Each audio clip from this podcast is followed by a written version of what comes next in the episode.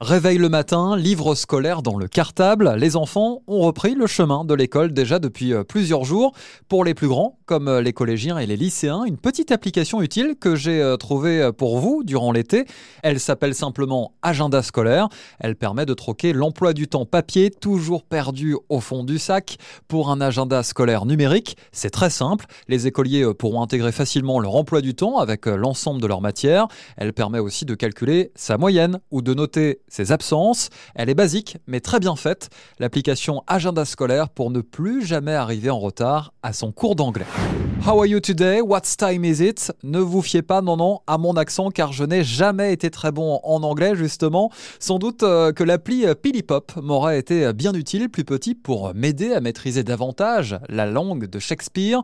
Elle s'adresse aux enfants de 5 à 10 ans en les invitant à parler anglais sous votre contrôle.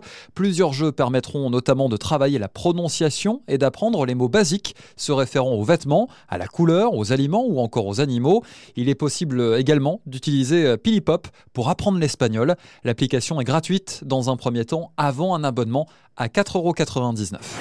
Je voulais terminer euh, par vous parler de cartable. Alors pas celui euh, que l'on a tous eu sur le dos, mais bien une application l'application Cartable. Cartable s'adresse aux jeunes du CM1 à la terminale et réunit des dizaines et même des centaines de fiches de révision autour de 19 grandes matières.